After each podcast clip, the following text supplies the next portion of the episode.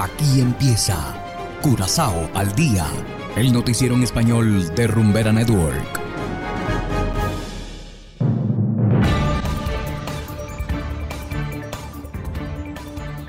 Muy buenas tardes, estimados oyentes de Curazao al día.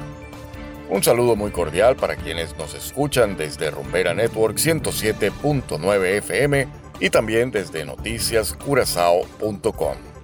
Hoy es martes 22 de febrero de 2022 y estos son los titulares. Marina holandesa interceptó 224 kilos de drogas al sur de Curazao.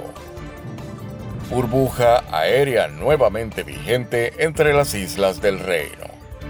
Países Bajos elimina gradualmente el personal de apoyo en hospitales de Curazao y San Martín. Y en internacionales, Organización Internacional para las Migraciones lanza campaña Piénsalo dos veces. Esto es Curazao al Día con Ángel Van Delden.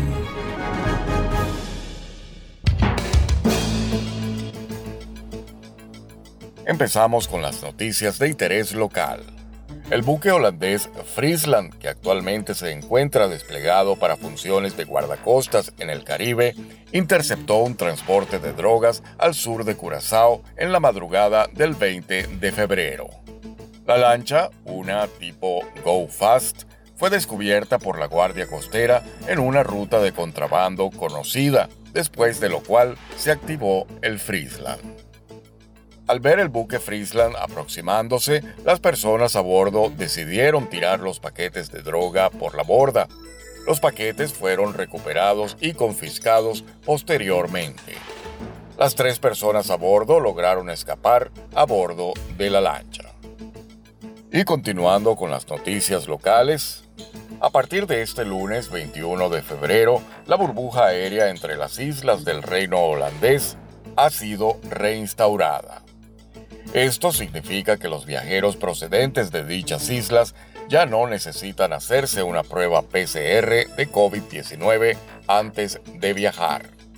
Únicamente se sigue exigiendo llenar el formulario online PLC disponible en dcardcurazao.com. Las personas que hayan estado en países fuera de la burbuja en los últimos 14 días sí tendrán que presentar una prueba PCR negativa para poder viajar. Y seguimos con las noticias. Holanda está eliminando gradualmente el personal de apoyo que había sido enviado a los hospitales de Curazao y San Martín. Así lo informó el ministro de Salud holandés Ernst Kuipers en una carta informativa a la Cámara de Representantes. La Agencia Estadounidense de Personal Médico, AMI, intervino en diciembre cuando surgió la variante Omicron. Holanda se encargó entonces de costear este apoyo extra a los hospitales. Ahora Kuipers informa que la cantidad de infecciones activas en las islas está disminuyendo. Por esta razón, una reducción del personal sería lo adecuado en estos momentos, indicó el titular de salud. Hacemos ahora una breve pausa y enseguida regresamos con más de Curazao al día. Sientes, disfruta.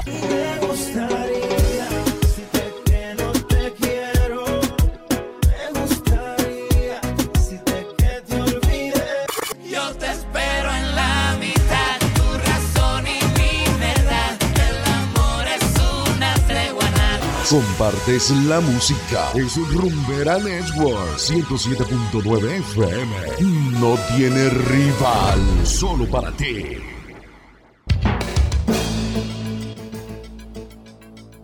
Continuamos ahora en el ámbito internacional.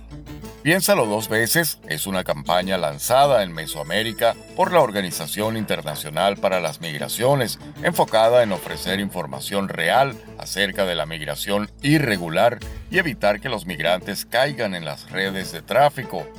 Hacemos contacto con Eugenia Sagastume, de La Voz de América, quien nos explica en qué consiste una iniciativa contra la desinformación. Que la gente por lo menos tenga información fidedigna, ¿no? Porque hay mucho engaño, hay muchas personas que a través de los diferentes medios eh, reciben información falsa, promesas falsas de que el proyecto migratorio es muy sencillo. Es el motivo principal de la campaña Piénsalo dos veces, promovida por la Organización Internacional para las Migraciones en Guatemala, específicamente en el departamento de San Marcos, que registra alto número de migración irregular. Nos estamos dirigiendo a jóvenes, personas jóvenes de entre 15 y 25 años, especialmente del departamento de San Marcos, en algunos municipios de este, departamento y con, y con miras a alcanzar también Quetzaltenango y Petén para que aprendan a informarse de manera segura. La pandemia ha permitido un mayor alcance de la virtualidad y con ello los llamados coyotes han aprovechado las redes sociales y los grupos de mensajería para ofrecer sus servicios, principalmente enfocados en los jóvenes. Llegar a estos jóvenes, fortalecer las capacidades para que sepan identificar esta información y que al final la decisión que tomen la tomen de forma informada y siempre con información confiable. La campaña incluye mensajes en medios locales en idiomas mayas y además de Guatemala se lanza en El Salvador, Honduras, México y Panamá. Eugenia Sagastume, Voz de América, Guatemala.